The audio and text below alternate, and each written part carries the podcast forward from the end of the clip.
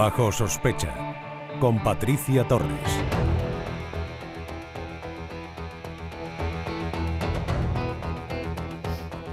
Antes de comenzar nuestra sección de hoy por lo delicada, es importante destacar que tener un trastorno psiquiátrico no es un predictor de comportamiento violento. La gran mayoría de las personas con trastornos mentales no cometen actos violentos. Digo que hoy la sección es especialmente dura porque vamos a hablar de los perfiles de niños asesinos.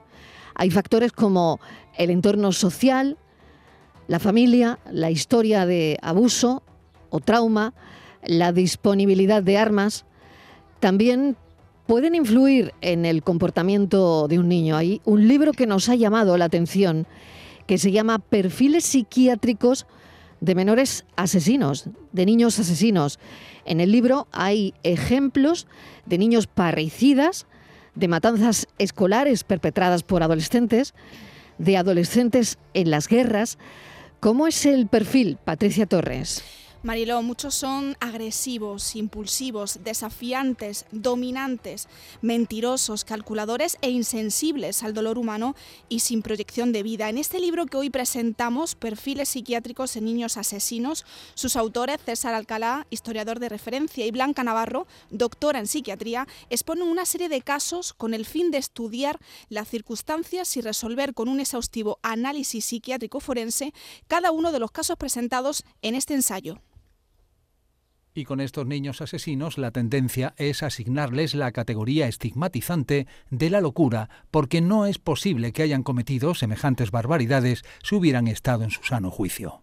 Ante la falta de respuestas, la locura nos protege de la atrocidad del mal radical, si bien es cierto que la locura como tal, entendiendo como locura la enfermedad mental, pueden estar ligada a algunas de las conductas más atroces y bizarras. No podemos perder de vista que muchas conductas desviadas moralmente se llevan a cabo en ausencia de enfermedad mental. Porque el mal es una categoría en sí misma, independiente de la locura y aunque puedan reconocerse estructuras cerebrales alteradas en la psicopatía, no se considera una enfermedad mental, de tener alguna consideración sería la de enfermedad moral. Vamos a charlar con César Alcalá. Esta es una obra divulgativa para todos aquellos interesados en la materia criminalística y en la comprensión del comportamiento moral del ser humano. Esto forma parte también de una trilogía de César Alcalá sobre hombres, mujeres y niños en este, en este caso. César Alcalá es historiador y coautor de este libro. César, bienvenido, gracias por acompañarnos. Gracias a vosotros por haberme invitado. Bueno, eh, qué difícil lo, lo, pensaba, ¿no? Cuando uno se tiene que adentrar en un perfil de un niño que, lo decía al principio, por a veces exposición a la violencia, repite hmm. patrón. Exacto, repite patrones, sí. Es que, bueno, eh, tenemos la mentalidad de que los niños son buenos por naturaleza, ¿no? Y en un momento determinado, lo que decías, es la trilogía, es decir, cuando tocamos hombres y mujeres, pues, hombre, no es que fuera más normal, pero sí que son personas que son adultas y que, bueno, que ya, tienen una edad, ¿no? Y claro, eh, hablando con el editor, decimos, si hacemos niños, y el hecho de hacer los niños, eh, pensamos de que, bueno, que, sería duro, de sería duro por, esto que, la gente tiene la conciencia de que el niño es bueno por naturaleza.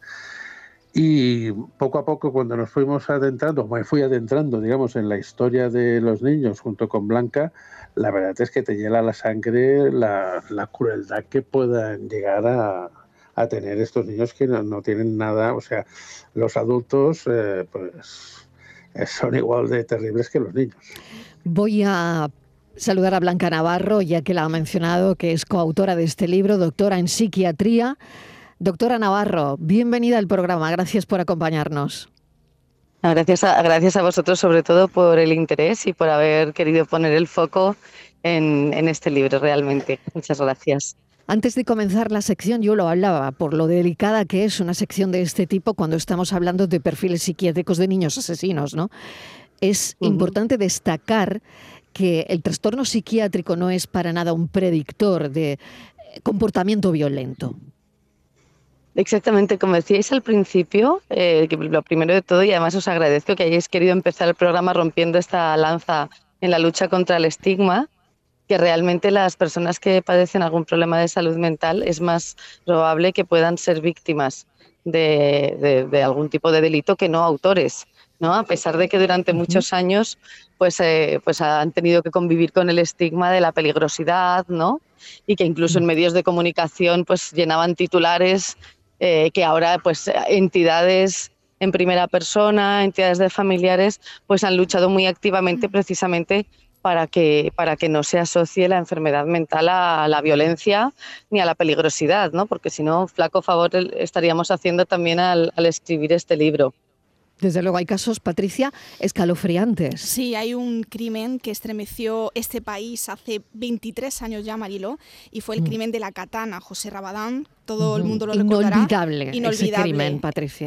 16 eh, años, mata a sus padres, a su hermana con una katana. Luego fue condenado a seis años en un centro de menores, otros dos en régimen de libertad vigilada, y él fue diagnosticado blanca eh, de psicosis epilíptica idiopática. Es decir, él realmente no sabía lo que estaba haciendo. Bueno, realmente esto es el, invitamos a los lectores o a los, los, eh, los, eh, los, que están escuchando este programa precisamente a compartir con nosotros esta pregunta, ¿no? De, bueno, ¿realmente la moral asienta en algo, alguna estructura del cerebro? Entonces, ¿se puede dañar? Em, las enfermedades mentales en un momento dado pueden dañar estas estructuras responsables de la moral o hay también otras enfermedades más neurológicas, ¿no? como en este caso la epilepsia que, o cuando hay una discapacidad intelectual, ¿no? que pueden dañar estas estructuras cerebrales eh, que son responsables de las conductas morales, ¿no? diferenciar el bien y el mal, sentir empatía por el sufrimiento de los demás, ¿no? Tener el instinto este de cuidarnos unos a otros, que algunas y luego también lo que queríamos era adentrarnos en que más allá de, este, de este cerebro, ¿no? de estas estructuras orgánicas, lo que hay es una sociedad, hay un aprendizaje, ¿no? Hay un hay todo un todo un, aprendizaje que muchas veces vemos que, que, estos niños han sido víctimas de malos tratos, de abusos, de verdaderas crueldades en etapas, en etapas más, más tempranas de la vida, ¿no? Entonces, claro, para responder esa pregunta de si sabía lo que hacía, no sabía lo que hacía, realmente es el, ir identificando, ¿no? El trabajo del psiquiatra forense, que es, que es a lo que me dedico, es eh, ir identificando, pues, como bien habéis dicho, ¿no? Si, si había algo en esta biología o en esta biografía que, estuviese afectando a su capacidad de decidir y obrar libre, ¿no? entendiendo la libertad como el, tomar una decisión desde, bueno, desde la indemnidad de la capacidad de entender y la indemnidad de, la capacidad de gobernar la conducta, ¿no? cosa que en los menores se entiende que hasta los 10 años más o menos no ha habido un proceso madurativo de todas estas estructuras, tanto de personalidad como cerebrales, que, por lo cual que podamos hablar de libertad, ¿no? Antes de los 10 años no se puede entender la libertad como la entendemos en el mundo adulto. Claro, el, remordimiento. A mí esto me, me atrae mucho el, preguntarlo, ¿no? El preguntarlo a César o, a la doctora Navarro, ¿no? El, remordimiento, la, empatía, que son, no dejan de ser emociones morales de alguna forma, ¿no? Pero, por ejemplo, el, César, en los niños de la guerra, ¿no? Porque también hay un capítulo que, del libro que dedicáis a esto, ¿no? O en los niños que entran en un colegio en Estados Unidos y, disparan y, se cargan a 30, ¿no? Em, bueno, este tipo de menores, ¿no? Este tipo de, perfiles, ¿dónde queda eh, el remordimiento, ¿no? Y me imagino que esto también lo, lo habréis estudiado, ¿no? Bueno, son casos diferentes, es decir, el que estabas diciendo de los niños de la guerra, tanto los, los niños de los señores de la guerra como del yihadismo, claro, eh, ya están, crecen en esto, ¿no? una sociedad, exactamente, crecen, ahí. en esto, es decir, hay un hay un vídeo que corre por internet de un crío de tres años que le dispara a un soldado que eh, hemos de suponer que es un prisionero de guerra, pero como un juego más, es decir, sin ningún remordimiento. Es eh, claro, un crío de tres años que le da la pistola al padre o el que, o el que está allí y le dice dispara, pues pues bueno, es como un juguete, es, como, si le das un balón. claro, le das un balón, le das un balón a un crío y le dices chuta.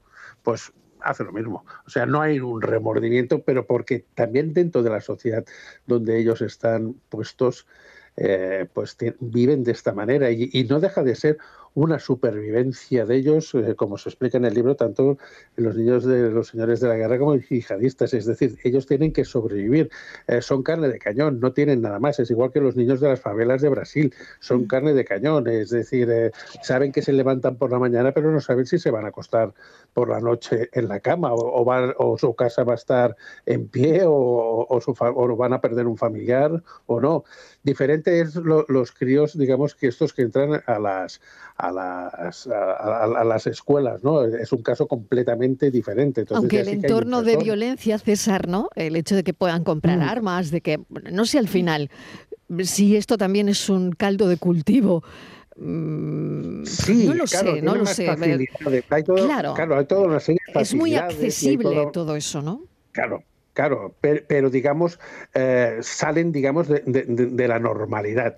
Es decir, eh, los críos que entran en una escuela y matan a sus compañeros, muchos de ellos al final, o casi todos, acaban siendo asesinados, muertos por la policía. Claro, entonces tampoco no tienen un sentimiento de remordimiento. Es decir, en ese momento, eh, yo supongo que la adrenalina les, debe ir tan a tope que no tienen un remordimiento y al, fin, y al final, claro, como que acaban muertos, evidentemente el, remordimiento desaparece. Son connotaciones muy diferentes de, unos críos con los otros. Hay además un, crimen, eh, César, que ocurrió aquí en nuestra tierra, en Andalucía, el crimen de San Fernando, conocido como la bruja de San Fernando. Dos adolescentes, dos amigas matan a una, a una chica eh, porque ellas querían saber qué se sentía al matar a otra persona. Ellas nunca se arrepintieron de este hecho, César. Bueno, arrepentidas están, eh, han, rehecho su vida vamos a decirlo entre comillas, esto de rehacer tu vida teniendo en cuenta que tienes eh, sobre tu conciencia que has matado a una persona. En ese momento era una cosa muy normal, muy normal para ellas, eh, quiero decir, en el sentido de que ellas querían saber lo que pasaba, eh, después se fueron a su casa e incluso se fueron por ahí, encontraron al, novio, o sea, toda una normalidad increíble. Una de ellas acabó siendo eh, se sacó una carrera y se fue a trabajar a, Inglaterra, y en Inglaterra descubrieron que la, chica había, había estado condenada por, por el hecho este de haber matado a esta compañera, ¿no?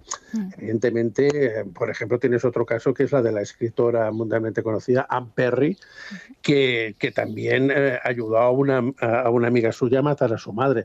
Claro, Amperry siempre tuvo encima de, su conciencia, aunque después se dedicó a escribir eh, novelas de crímenes, ¿no?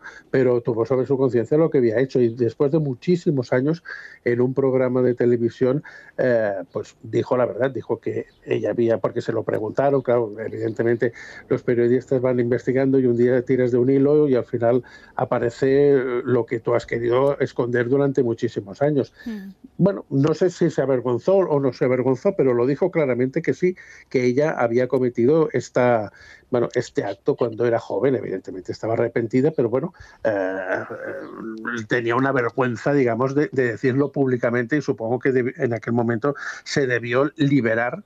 De, de, lo que había cometido, o como mínimo lo hizo público y entonces descargó un poquito más la conciencia a todo el mundo que se enteró de que ella había sido una niña asesina. Doctora Navarro, no sé si quiere añadir algo más sobre lo que está diciendo César, que me parece tan, tan interesante, porque al final, bueno, estamos abordando el, el remordimiento, la empatía, la moral, bueno, emociones morales al fin y al cabo. Sí, claro, en este proceso de lo que llamamos moral, habría esta parte más de la conexión con las emociones de la otra persona Luego había otra, habría otra parte de, un cierto, es la, famosa hormona oxitocina, que era esta de moda, ¿no? que es como la hormona que nos hace formar parte de los grupos y corresponsabilizarnos de los demás. ¿no? Pero luego dentro de la moral, pues está todo lo que llamamos la ética, ¿no? lo que son los valores, el, marco en el que nos han educado, que por eso em, hemos hecho este abanico, ¿no? desde lo más estrictamente biológico hasta lo social, ¿no? y cómo, por ejemplo, eso en el yihadismo lo que hay es un adoctrinamiento en los colegios en los cuales se les se educa a los niños a identificar al enemigo y no solo a justificar el matarlo, sino, bueno, justificarlo, promoverlo y además habiendo premios y prebendas y, bueno, premios económicos a las familias de los yihadistas que han matado a un, a un enemigo. Eh, que entonces, claro, se promueve desde este, claro, ya no solo desde lo educativo estrictamente familiar, sino desde una estructura más de adoctrinamiento, ¿no?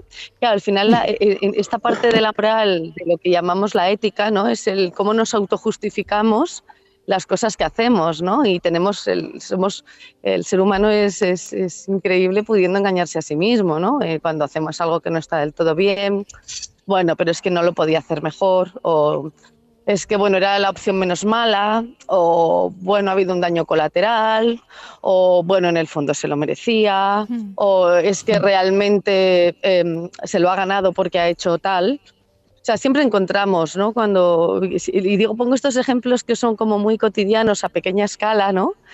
Porque realmente es la misma forma de razonamiento que puede haber luego en un, en un, acto más terrible, ¿no? Como puede ser un asesinato, que son las justificaciones de, de es que realmente la víctima se lo merecía por algún motivo, se portó mal conmigo, o bueno, fue un daño colateral, algo inevitable, o el mal menor, ¿no? No se pudo evitar.